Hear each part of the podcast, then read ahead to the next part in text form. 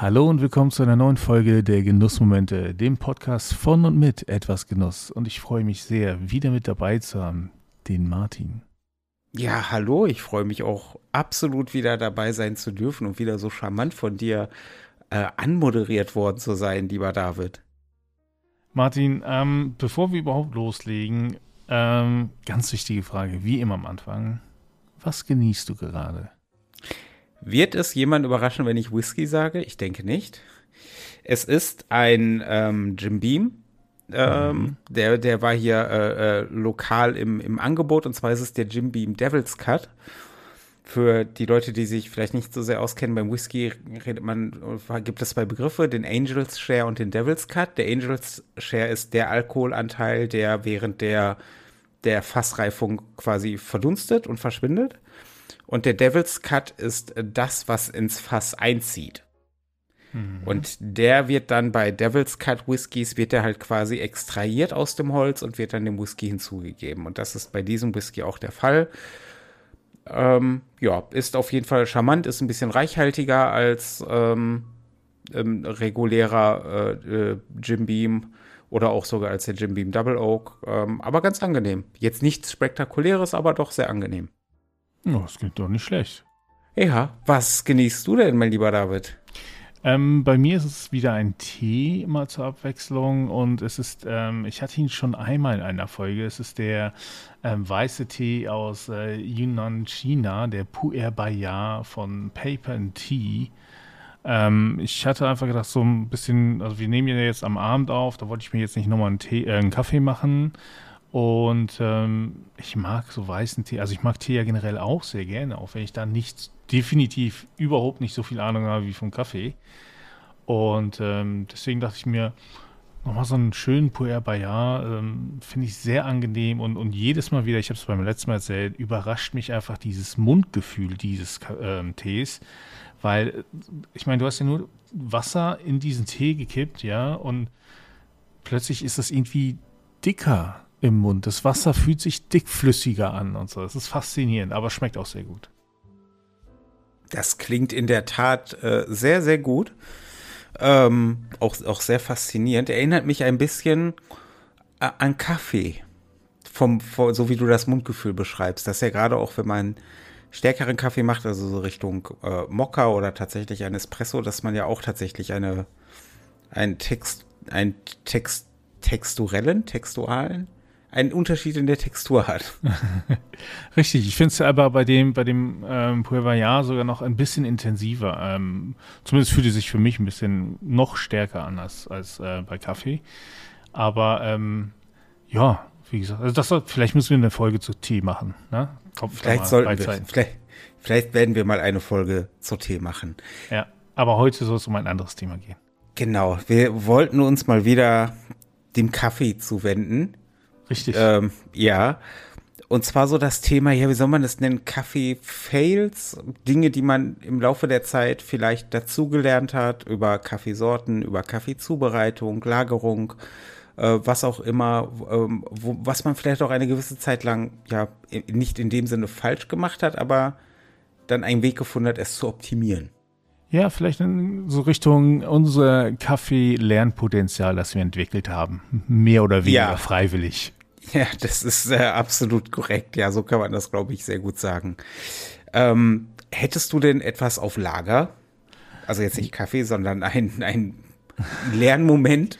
Äh, ich habe immer Kaffee auf Lager. Ähm, ähm, ja, aber ich habe auch Lernmomente ohne Ende gehabt, natürlich. Also in meiner ne, sehr, sehr langen Zeit, in der ich mich doch intensiver mit Kaffee beschäftigt habe. Ähm, aber mein, mein, ich glaube, da, wo ich am meisten gelernt habe, weil ich einfach am wenigsten darüber wusste, war in der Zubereitung des vietnamesischen Kaffees. Ähm, und zwar mhm. ähm, wird es ja in so einem kleinen äh, ja, Filter, also ein Tassenfilter oder Glasfilter ähm, zubereitet aus ähm, Zinn meistens oder Blech, ja, ähm, wo du dann den vietnamesischen Kaffee, ähm, der deutlich gröber gemahlen ist, ähm, einfüllst und dann füllst du dieses kleine, es, es, äh, ne, äh, es sieht halt aus wie so eine etwas größere Espresso-Tasse aus Metall ja, wo aber so ein Filter drin ist und unten läuft es dann durch. Und dann packst du den Kaffee rein, dann schraubst du so einen kleinen Filter nochmal oben drauf, damit das nicht überall rumschwirrt. Und dann füllst du es halt mit dem Wasser auf. Und bis ich das hingekriegt habe, dass es mit einer ordentlichen Durchflussgeschwindigkeit funktioniert hat, dass der Kaffee nicht überall hinging, nur nicht dahin, wo er sollte und so, das hat doch ein paar mehr Versuche benötigt. Ja, weil am Anfang habe ich den Kaffee einfach reingepackt, dann schön festgeschraubt und zwar, ne, bis es nicht weiterging und damit den Kaffee natürlich so komprimiert, dass er quasi einfach das Wasser nicht mehr so einfach durch konnte. Ja. dann habe ich gedacht, okay, dann mache ich es lose, ne? Dann hatte ich es zu locker, da schwamm der Kaffee überall rum und so. Es ist, wie gesagt, das hat ein wenig mehr Experimentieren benötigt. Ähm, aber mittlerweile weiß ich jetzt, ähm, wie fest ich den Filter drehen muss und, und ne, wie ich das alles so hinkriege, dass der Kaffee dann auch in einer akzeptablen Geschwindigkeit durchfließt und dann am Ende schmeckt. Ich habe mich noch nie mit vietnamesischem Kaffee äh, auseinandergesetzt, aber weiß jetzt schon, dass ich das definitiv nachholen werde. Ja, also das ist total abgefahren, weil den, den trinkt man ja normalerweise mit der gesüßten Kondensmilch, die in Vietnam ja sehr, sehr beliebt ist. Ja. Mhm. Ähm, und ähm, ich glaube, in Deutschland ist bekannt das Milchmädchen ne, von, von mhm. irgendeiner Marke. Ähm, und ähm, das Tolle ist halt, also es schmeckt sehr karamellig dadurch natürlich. Ja. Ähm, und ähm, du kannst den wunderbar einfach mit Eiswürfeln auffüllen und hast den perfekten Eiskaffee. Mhm. Also das Getränk auch für den Sommer, ne? Kann ich nur empfehlen. Äh, und, und auch in vielen vietnamesischen Restaurants bestelle ich mir gerne einen vietnamesischen Kaffee so als, als ähm, Digestiv, ne? Also nach dem Essen nochmal. Ähm, und, und, oder aber eben im Sommer auch gerne als Eiskaffee. Was ich finde, das ist so ein bisschen so, das gehört dazu. Ja, ähm, das gönne ich mir, auch wenn ich sonst meinen Kaffee schwarz trinke, bei vietnamesischem Kaffee dann eben mit der gesüßten Kondensmilch. Das äh, klingt aber auf jeden Fall auch nach einer krassen Lernerfahrung. Ja, also wie gesagt, da ist, da ist einiges an Kaffee durchgegangen dafür, ja. das das glaube ich, das glaube ich. Aber das ist ja oft so. Genau. Hast du denn, hast du denn so ein, so ein Erlebnis gehabt? Ähm, mehrere. ich, ich, ich bin ja auch noch relativ jung im Kaffeethema. Ich bin ja jetzt so seit nicht ganz anderthalb Jahren wirklich ähm, dabei. Was ich jetzt aber, ich, ich möchte auf ein relativ ähm, junges Erlebnis eingehen. Ähm, ich habe ja meine schöne Kaffeemühle, die Barazza Encore. Eine mhm. schöne, tolle Kaffeemühle. Und hatte, habe natürlich so mein, meine Einstellung gefunden für den Filterkaffee, den ich ja meistens zubereite und alles war gut. Und was ja aber bei Kaffeemühlen einfach mal passieren kann, ist, dass sich die, ähm, ja, wie soll man das sagen, die Kalibrierung ändert sich im Laufe der Zeit. Mhm. Das ist, ne, wenn so das, ähm, die, ähm, das ist die, die, die, das Malwerk sich dann auch quasi über die Zeit, so, ich nenne es mal so ein bisschen eingroovt und so. Und ich habe gemerkt, dass ich es in den letzten Wochen ähm, verpennt habe, da einfach auch mal genauer darauf zu achten. Ich mache ja meinen Kaffee in der Regel äh, morgens und äh, fülle ihn dann in eine Thermoskanne und nehme ihn mit zur Arbeit und ich bin halt morgens. Ich bin kein Morgenmensch. das kann ich bestätigen, ja. Und ähm, ja, das kannst du bestätigen.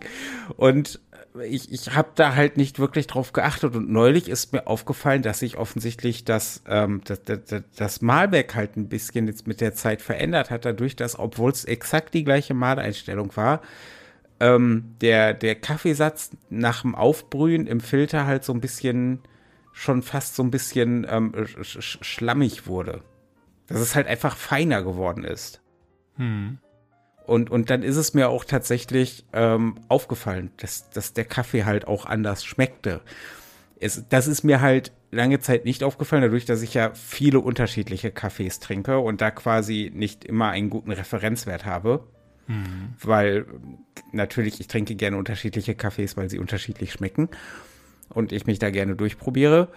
Aber dann habe ich halt neulich ähm, aus meiner kleinen, ich nenne es mal Haus- und Hofrösterei von Hania, habe ich mal wieder mein Tansania getrunken und da ist es mir dann halt aufgefallen. Vor okay. zwei Wochen, dass ich halt Aha. dachte, so, so, nee, das ist, der, der ist anders. Ja.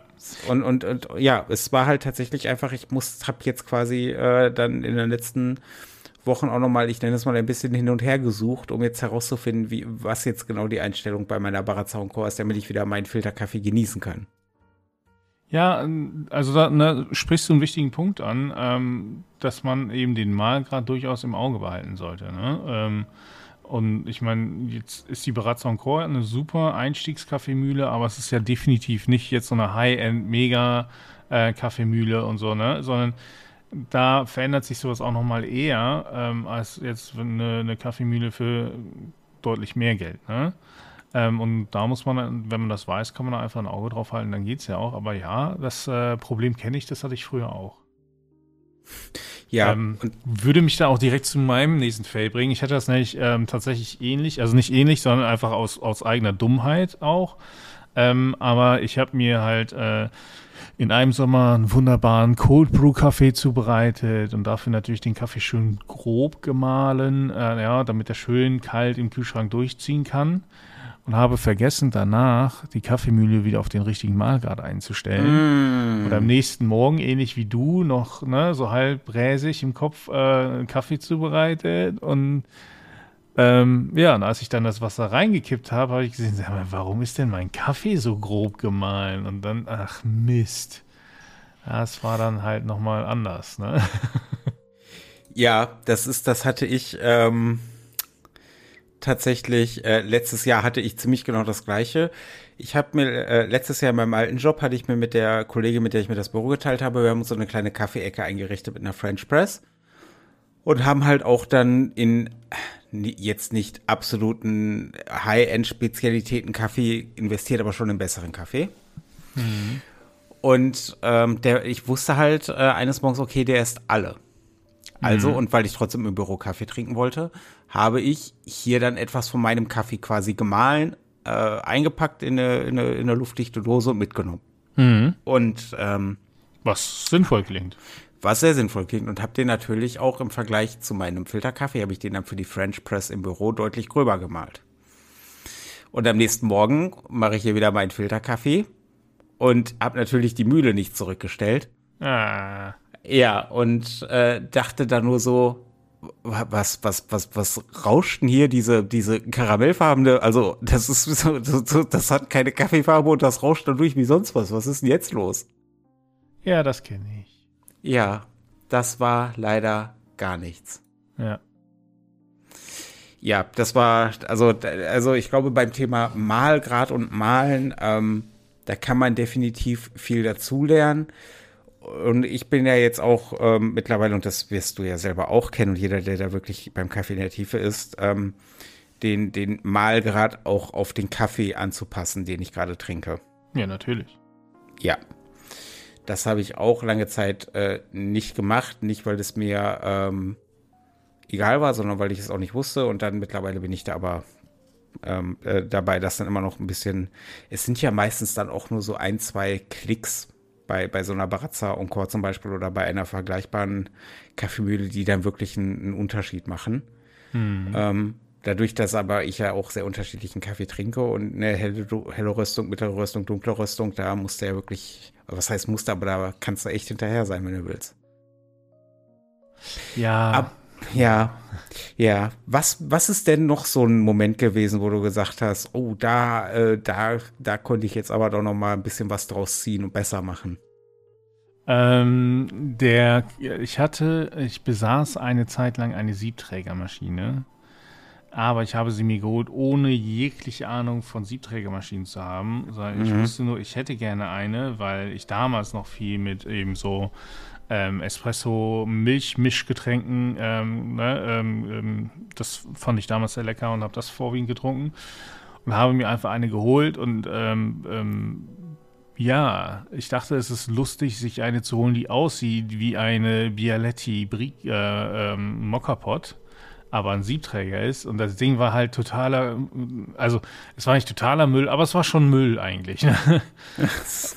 und, und, also es war keine gute Siebträgermaschine, definitiv nicht. Auch, auch ähm, die Dampfpflanze war jetzt nicht mega und, und also damit Milchschaum zu machen ging zwar, aber die zu reinigen und so war echt aufwendig und ähm, ja, also ich sag mal so, ähm, sie war auch nicht teuer, aber das Geld hätte ich auch sinnvoller investieren können. Und das war so ein richtig so, wo man, wo ich dann, nachdem ich dann ein bisschen damit gearbeitet habe und mich danach auch ein bisschen mehr informiert habe, wo ich dachte, boah, ey, also hätte ich einfach ein bisschen mehr Geld investiert und mir eine gebrauchte Gacha oder so geholt, ja, dann hätte ich viel, viel mehr Spaß gehabt. Und ich bereue es jetzt immer noch ein bisschen, dass ich das damals gemacht habe, weil ich das Ding dann auch irgendwann, als ich dann auf Filterkaffee umgestiegen bin, stand es eh nur rum. Also es war riesig groß, es war wirklich groß, ja. Also ich weiß nicht, irgendwie gefühlt einen halben Meter groß. Damit passt es also auch nirgendwo hin. Es nimmt mega viel Platz weg und es ist nicht cool. Und es sieht dann auch irgendwie sehr strange aus. Nach einer Zeit war es einfach nur noch sehr, sehr kitschig. Und ähm, ja, dann, dann ist die dann auch irgendwann wieder rausgeflogen aus dem Haushalt. Ähm, aber das war echt äh, nicht gut investiertes Geld. Das, ähm, das, das glaube ich. Das klingt aber auch nach, ähm, aber eigentlich klingt es quasi fast nach einer guten Möglichkeit zu verstehen, ähm, was das richtige Equipment ausmacht. Auf jeden Fall.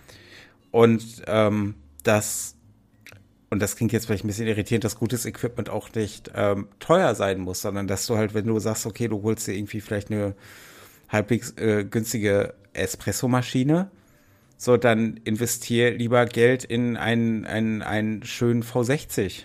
So, dann, dann, dann pfeif auf den Espresso sondern du kannst für, für ein schmales Geld, wir haben dazu ja auch schon äh, eine Folge gemacht, kannst du jetzt kannst du ja hervorragenden Filterkaffee zubereiten. So, ja, also ja, das muss ich, das muss, da muss ich einschränkend sagen, natürlich für die Leute, die die Filterkaffee nicht so mögen, sondern eben diese Espresso, gerade Espresso Milch-Mischgetränke mögen, ja, die können mit einem Filter dann nicht viel anfangen. Also das ist dann nicht sinnvoll.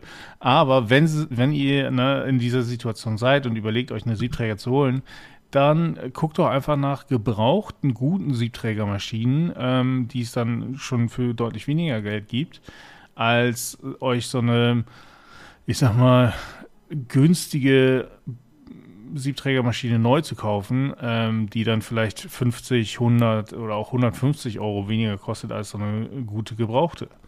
Ja, weil ähm, das Geld, das ihr da, also verhältnismäßig wenig Geld mehr investiert, ähm, lohnt sich einfach wirklich. Oder die Frage ist vielleicht, ähm, weil diese Espresso, ja, die, die Grundlage ist ja im klassischen Fall auf Espresso, aber tut es vielleicht nicht auch ein Mocker? Für den Anfang sicher. Also gerade ja. wenn man da noch nicht so tief drin ist und so, ne? Aber ja, wenn man da also, stärker drin ist. ja, also wenn man da stärker drin ist, dann, dann, dann lohnt sich das auch irgendwann dann vielleicht auf eine gebrauchte Espresso-Maschine zu gehen oder sich einfach so eine halbwegs gute zu kaufen. Aber ähm, wenn in erster Linie der Spaß an Milch-Mix-Getränken ist, an Kaffee-Milch-Mix-Getränken, dann glaube ich, kann man zum Beispiel auch mit einem Mokka-Pot einfach schon am Anfang so, so wirklich da auch richtig gute Ergebnisse erzielen, was dann sicherlich auch, dann ist es halt ein, sagen wir mal, zum Beispiel ein Cappuccino-Getränk und kein Cappuccino. Ja, Jetzt nur so äh, als Beispiel. Ne, damit habe ich auch angefangen mit einem Mokka-Pot, absolut äh, legitim und ähm, da habe ich dann auch noch ein Fail mit hingelegt, weil wenn man da Wasser reinpackt, das über das Ventil rübergeht, ne? Das ist auch nicht sinnvoll, Leute. Tut das nicht. Ja, also wenn ihr den, den unteren Wasserbehälter füllt bei einem Mockerpot, erstmal sollte heißes Wasser oder fast kochendes Wasser rein, ja, also das generell.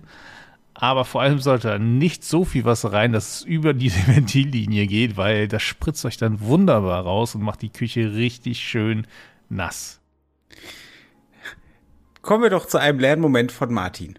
Ja, gerne. M Martin hatte neulich genau dieses Problem. Weil ähm, es hielt sich noch in Grenzen, aber Martin war mal wieder auch döspaddelig, wie wir jetzt ja schon gelernt, gelernt haben, dass Martin das gerne isst. Und Martin hat sich abends noch einen entkoffinierten Mokka-Pot gemacht und hat beim Einfüllen nicht darauf geachtet, dass das Wasser wirklich unter dem äh, Überdruckventil aufhört, sondern es war so, ich sag mal, das Überdruckventil war so halb unter Wasser schon. Mhm. Und ich habe das nicht, ich habe das wahrgenommen, aber nicht wirklich registriert, was dann natürlich dazu führte, dass das äh, seiner Aufgabe nicht nachkommen konnte und sich das quasi alles aus der Dichtung zwischen Unter- und Oberteil rausgedrückt hat. Und das, das hielt sich noch in Grenzen, aber es war schon ein, stetig, ein stetiger Fluss von Flüssigkeit. Mhm. Was natürlich auch dazu führte, dass dieser, dass diese Zubereitung dieses Mokkapots einfach ewig gedauert hat. das auch. Also, man sollte es ja eh nicht zu schnell machen, Aber eigentlich innerhalb von ein paar Minuten ist die Sache schon erledigt und ich glaube, das Ding hat irgendwie eine Viertelstunde gebraucht. Junge. Ja, das war ähm, also auch nichts. Und vielleicht noch meinen ganz allerletzten Tipp oder größten Fehler, den ich gemacht habe. Ich war der Überzeugung, Kaffee schmeckt ja eh nach Kaffee. Das ist prinzipiell nicht falsch. Das ist prinzipiell nicht falsch, aber natürlich hat das zu der Überzeugung geführt, ist ja dann auch egal, welchen Kaffee du trinkst. Und jetzt auch vielleicht abgesehen davon, dass man natürlich in eine absolute Genusswelt eintauchen kann, dass man wirklich absolut in, in großartige Feinheiten und, und, und Tasting Notes eintauchen kann und Aromen eintauchen kann. Kaffee kann einfach sehr unterschiedlich schmecken. Das ist und richtig. Das musste ich auch erstmal verstehen. Und als ich das verstanden hatte, hab, dass das Kaffee halt auch einen Eigengeschmack hat, der abseits ist von, das schmeckt nach Kaffee. Ähm, da hat sich wirklich eine Welt geöffnet. Musste ich aber auch erstmal hinkommen. Es hilft vor allem aber auch, wenn man den Kaffee nicht brüllend heiß trinkt. Ja. ja sodass man tatsächlich was schmecken kann. Ja, da möchte ich an dieser Stelle ähm, einen äh, YouTuber, äh, Daniel vom Whiskey Tribe, äh, zitieren, der gesagt hat, er amüsiert sich immer über Hersteller von Bier, die damit werben, dass ihr, ihr Bier ja eiskalt am besten schmeckt, wenn er sich denkt, ja, weil bei extremen Temperaturen schmeckt es halt auch nur noch die Hälfte. Richtig, richtig. Und das ist ja bei Kaffee genau das Gleiche. Ja, das ist genauso ähm, wie äh, ein, ein weiterer Fall, den ich hatte. Ich hatte mir Kaffee bestellt und ähm, das ist tatsächlich vor ein paar Wochen erst passiert. Ich hatte Kaffee bestellt und ich habe ihn bekommen und er war gerade mal drei Tage geröstet. Mm. Und da hatte ich nicht drauf geachtet. Äh, mach ihn auf, ja, mal ihn mir, wunderbar, pack ihn rein, ne, will erstmal schön ein bisschen vor, vorziehen lassen, so, ne, einmal so schön blooming, ne. Und das blubbert mir da so raus. Ich denke so, was denn hier los? Also sowas hatte ich ja noch nicht, ne? Und, und dann gucke ich halt drauf, wann das Röstdatum war und ich sehe so, oh, der ist jetzt drei Tage alt. Ja, gut. Ne? Dann habe ich den erst nochmal zur Seite gestellt danach und äh, habe den noch ein paar Tage erstmal Ruhe stehen lassen.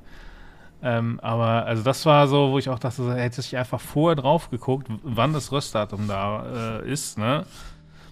Weil sie schreiben es ja extra drauf. dann hätte ich gemerkt, so, das ist sehr frisch gerösteter Kaffee. Lass ihn doch noch einfach mal ein paar Tage stehen. Ja, das äh, kommt mir auch bekannt vor. Aber ich würde sagen, Dave, ähm, da vielleicht haben wir es jetzt ja auch so geschafft, mal den ein oder anderen Tipp noch für den geneigten Kaffeeliebhaber zu, äh, zu verpacken. Ja, ich hoffe ich hab, doch, dass Leute aus unseren Fehlern lernen, ne? Ja, das ist ja eigentlich der Sinn, warum wir diese Folge gemacht haben. So, wir machen diese Fehler, damit ihr sie nicht machen müsst. Für sie getestet. Sozusagen, für sie getestet, für sie gelitten. Genau.